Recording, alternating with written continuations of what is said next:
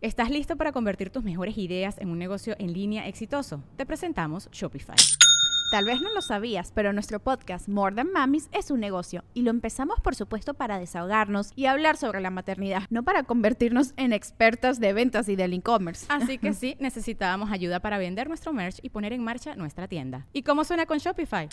Llegó otra venta. Shopify es la plataforma de comercio que está revolucionando millones de negocios en todo el mundo. Ya seas un emprendedor desde tu casa o desde donde sea, Shopify es la única herramienta que necesitas para iniciar, administrar y hacer crecer tu negocio sin dificultades. Con Shopify puedo gestionar pedidos, envíos y pagos desde cualquier lugar, brindándote toda la información y estadísticas de tus ventas al detalle. Regístrate para un periodo de prueba con tan solo un dólar al mes en shopify.com barra sonoro, todo en minúsculas Ve a shopify.com barra sonoro para llevar tu negocio al siguiente nivel. Shopify.com barra sonoro. Welcome to the Listening Time Podcast.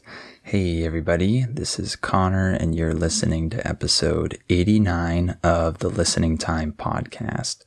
I hope you're all doing well today. I hope you're having a good uh, start to your year. I think when you listen to this episode, it will be uh, February, if I'm not mistaken. So I hope that you're all enjoying your year so far and doing well with your goals and your new habits. Uh, and I hope that you've practiced your uh, English listening skills uh, to start this year. And uh, remember that if you want my specialized training, if you want to go further and learn uh, more about the sounds of English and practice more with uh, English phonetics and sounds and listening and pronunciation as well, then make sure to become a listening time member or any of the higher levels, and you'll get my specialized training uh, where I help you uh, improve all of those skills. And if you want my advanced podcast episodes, then make sure to become a Listening Time family member or VIP to get two new advanced episodes every month. And if you want to ask me questions regarding English or language learning, then become a listening time VIP and you'll be able to ask me questions every week and I'll answer them every week in a video Q&A session. So click on the link in the episode description if you're interested in that. That's patreon.com slash listening time. And remember to follow me on Facebook and you'll get a lot of free content there as well. The link is also down below in the description. All right, in today's episode, we're going to talk about some other sports. Uh, when I say other sports, I mean sports that aren't really popular, sports that aren't uh, in the top tier of sports around the world. So I'm not talking about soccer or basketball or American football or anything like that. I'm talking about some minor sports, uh, not the major ones. And I really like all of these sports that I'm going to talk about. So I'm happy to have this as my topic for today.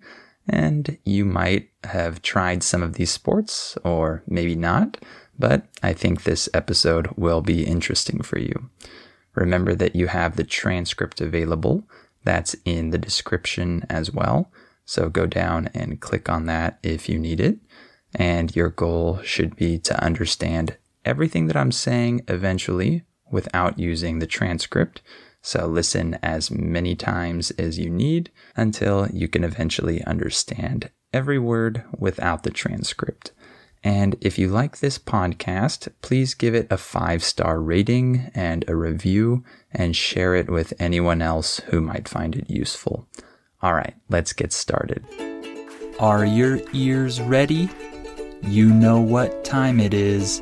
It's listening time. Okay, so let's talk about some other sports, some sports that aren't quite as popular as the major sports. So let's start with bowling. This is an activity that I actually really like. I enjoyed bowling a lot when I was younger. I don't do it much nowadays, but that's not because I don't like it. I just simply uh, don't have the time to do so. Or maybe I do, but I decide to dedicate my time to other things. Uh, but let's talk a little bit about bowling. I'm sure a lot of you have tried this before. Bowling is the sport that you play at bowling alleys, we call them. And uh, there are different lanes. In each lane, you have pins, we call them, uh, that are set up at the end of the lane. Uh, they are standing up, and then you are at the other end of the lane where you roll the bowling ball all the way down the lane to try to hit these pins. So, in today's episode, you're probably going to learn a lot of new words. So, get ready. Uh, get ready to repeat this episode because I'm sure a lot of this vocabulary is completely new for you. So, you roll the bowling ball down the lane to try to hit all of these pins and knock them down. In English, when we say that you knock something down, this just means that you hit it and it falls over. So you try to knock these pins down as many as you can each time. And on both sides of the lane, we have what we call the gutter. So if your ball rolls into the gutter, this means that it will just roll down the lane and not hit any pins because uh, it's on the side of the lane. And so you have to avoid this gutter when you're throwing the ball because if you roll it into the gutter, that's zero points for you. Uh, however, for people that aren't very good at bowling or for young children, for example, what we often do is we put up what we call bumpers. Uh, these are these little guards on the sides of uh, each lane that prevent the ball from going into the gutter. So if you use bumpers, then uh, the ball won't roll into the gutter. It will bounce off of these bumpers or these bumper pads, and then it will go in the other direction. So your ball stays in the lane and it will hit pins, uh, usually, even if you uh, don't throw the ball very well. So you can use bumpers if you want to uh, make it a little bit easier for yourself. Uh, so this is a very family friendly sport. Uh, people take their kids to go bowling. You can go with your friends. You can go with your grandparents if they're healthy. So everyone can play this sport and it's a fun sport and a funny sport. It's very uh, common to laugh at people uh, when they throw the ball poorly or they uh, don't hit any pins or whatever. Uh, it can be pretty funny. So you need to be a good sport about it and not take this sport too seriously because most people aren't very good and they're gonna mess up a lot. In English, when we say that you're a good sport about something, this means that you have a good attitude about something. You don't complain or uh, take it personally. You're able to make mistakes, mess up, and still smile and have a good time. So it's important to be a good sport when bowling because most people aren't very good and they're gonna make a lot of mistakes when they bowl. I loved bowling as a kid, as I mentioned. I went a lot uh, with my family or with friends. And at the beginning, I used bumpers when I was very young because most kids do. But then as I got older, I stopped using these bumpers and so I had to get a little bit better, or if not, my ball would go in the gutter. And so I started to get a little bit better. And then at some point, I learned how to actually throw the ball in a more professional way. Um, because most professionals uh, actually spin the ball when they throw it. So they spin it from one side of the lane and then it spins towards the middle of the lane to hit the pins from the middle point. And this usually allows you to knock down a lot of the pins. So at some point, I learned how to do this and it completely changed my bowling experience because I was able to uh, knock down more pins. Uh, I got higher scores and the sport became more interesting for me all of a sudden. And so when I was a teenager, I uh, went bowling a lot and used this new technique uh, that I had learned, and I started to get higher scores. And as an adult, I also went a lot during certain periods of uh, my adult life. Uh, for example, when I was in college in Oregon, uh, I went bowling a lot. And if I'm not mistaken, I think that's when I got my highest score. Uh, I think my high score was 227, I think, 227 points, which is a pretty high score. Um, if you know anything about bowling, you'll know that's pretty high. But I never got that score again. That was just one time. And if I go bowling now, I'm probably not going to get anywhere near that score. So that was uh, a lucky score. Uh, there was some skill, but a lot of luck, I think. All right, let's talk about the next sport, which some people call pool and other people call billiards. I think there are other names for this sport as well, but most people I know usually call it pool or billiards. I'm going to call it pool. So, pool is the sport where you have balls on a table and you have these sticks, which we call cues, and you use these cues to hit the white ball uh, into other balls to try to make those other balls fall into different pockets that are located around the table. So I'm sure you've seen this sport before, and I'm sure a lot of you have tried this sport at one time or another. And this is another sport that I really enjoyed when I was younger, and I actually played quite often. The only problem is that I don't have a pool table at home. Uh, some other people actually have one of these tables at their house. And when I go to these houses, I often spend hours playing pool there. Uh, but I don't have one at home.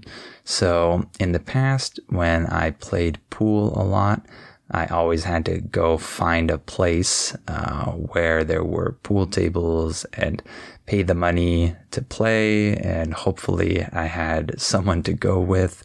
So it wasn't always easy to set this up but I really enjoyed it and I got kind of good, not very good, um, nothing like a professional, for example. Um, but I got a little bit better than the average person, and it became a little bit funner for me. And uh, it's a really uh, enjoyable game if you start to get the hang of it. Uh, in English, when we say that you get the hang of something, this means that you start to um, understand how to do something. You start to get more comfortable with some skill or some uh, new thing that you're doing. So once you start to get the hang of it, it's actually a really enjoyable sport. Uh, most people that I know that have played this and have actually uh, learn to do it the right way, uh, they really enjoy it. It's fun. It's pretty easy. Um, it's a cool sport to play with friends uh, or your uh, family or whoever. And this is a sport that people often play at bars. Sometimes bars will have pool tables, or sometimes bowling alleys will have pool tables. Uh, I've played pool at bowling alleys before. I think a lot of them have this. Um, and there are specific places that uh, have a lot of these tables where that's the main attraction. People go to these places specifically to play pool, not for any other reason. So there are a few different establishments where you can play this sport. All right, now let's talk about ping pong, or other people call this sport table tennis. So, ping pong is like mini tennis that you play on a small table. Uh, so, this is a sport that's kind of similar to tennis. You have to hit the ball over the net uh, onto the other person's side of the table, and you try to always hit the ball uh, to their side of the table.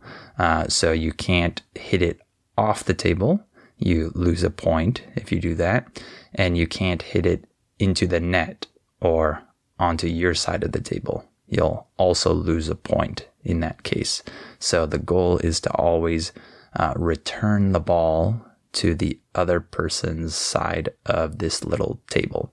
Uh, so I played this a lot growing up because I grew up in a tennis family. My family loved tennis. Uh, I played tennis uh, when I was uh, growing up. Uh, my dad started me in tennis when I was five or six years old. Uh, so I started at a pretty young age. And like I said, everyone in my family loved tennis, everyone played. And so naturally, we also liked ping pong uh, because usually people that like tennis, they also like ping pong and they're also pretty good at ping pong. It's interesting because uh, your tennis skills usually carry over into ping pong. So it's rare to meet someone who's really good at tennis, but is really bad at ping pong. that usually doesn't happen. You're naturally better than the average person at ping pong when you're good at tennis. So I played this mostly with my family growing up because everyone in my family likes ping pong. And so, for example, there's a ping pong table at my parents' house, at my sister's house, at my aunt's house. Everyone has a ping pong table and my family gets pretty competitive with this. So we don't just play for fun. We usually keep track of the score and we try to beat the other person. In English, when we say that you keep track of something, this means that you actually record something. You don't just forget it uh, and move on. You actually record what is happening. You keep track of it. You remember it. So we keep track of the score and try to beat the other person. And uh, we play pretty hard. So families like mine, they can actually hit the ball pretty hard and it goes pretty fast. Um, this is uh, something that would be hard for uh, someone who's never played before. Uh, they definitely wouldn't be able to um, play at that speed. So uh, we hit the ball pretty hard, and sometimes it hits the other person. So uh, we're pretty competitive, as you can see. I don't really play much nowadays, uh, but if there's a ping pong table um, available and someone else wants to play, I'll always play with them. and this is one sport, I think the only sport where I'm pretty ambidextrous. Um, so that word refers to someone who is uh, good using both of their hands or both of their feet. Um, so I'm not very good with my left hand or my left foot in any other sport, but for some reason, I'm pretty good at ping pong when I play left handed. I don't know why that is, but that's the one activity in my life where I'm almost as good left handed as I am right handed. So that's just an interesting fact about this sport. And one other sport that I wanted to talk about is foosball. Foosball is the name that most people use here uh, where I live, but I think other people might use a different name. I'm not sure what the other names are, but this is the table that's like mini soccer, uh, where you have the little players that are on these poles and you turn these poles, you spin them to kick this little soccer ball, which is a very small little ball, and you try to hit it past the other person's little players into their goal. So it's basically mini soccer uh, that you play on this table um, using these poles and these uh, little figures. So I used to have a foosball table at home, so I played it a lot as a kid, and naturally, um, I got a little bit better because I had this table at home, so uh, I was able to actually improve some. But uh, if I ever played against someone that was really good at foosball, I would definitely lose. So it's not something that I got really good at, but it was fun for me. And it's a game that you can play in pairs. So, for example, I can have another person on my team, and then we play against two other people. And one person on the team controls the defending men, and the other person has the attacking men. And you have to work together to try to defend your goal and to score goals. So it's a really fun game to play in pairs. I think it's even funner like that than playing one on one. So uh, that's something that you can play and have fun with, especially if you're in a group of four. And they usually have these types of tables um, in public places where there are other fun activities like other arcade games or things like that. Uh, I've played this at malls before, uh, places like that. Uh, and some people have these tables at their house. So uh, if you go to people's houses in the US, someone might have this table in their garage, for example. Uh, and so that's a fun one, another easy one to play, even if you're not very good or you've never tried it before. It's fun to just try, and um, you can probably score some goals even by accident sometimes. So it's not the hardest game in the world. All right, why don't we stop there for today? Uh, I hope this episode was interesting for you, and I hope it was good practice for your listening. Remember that you have the transcript available in the episode description, so go down and click on that if you need it. And if you want my advanced episodes, then become a listening time family member or VIP, and you'll get two new advanced episodes every month. And if you become a listening time VIP, the highest tier, you'll be able to ask me questions every week and I'll answer them in a video Q&A session every week. And remember to follow me on Facebook. The link is also in the description down below. And if you like this podcast, please give it a five star rating and a review and share it with anyone else who might find it useful. All right. Thank you for listening to this episode, and I'll talk to you on the next episode of Listening Time.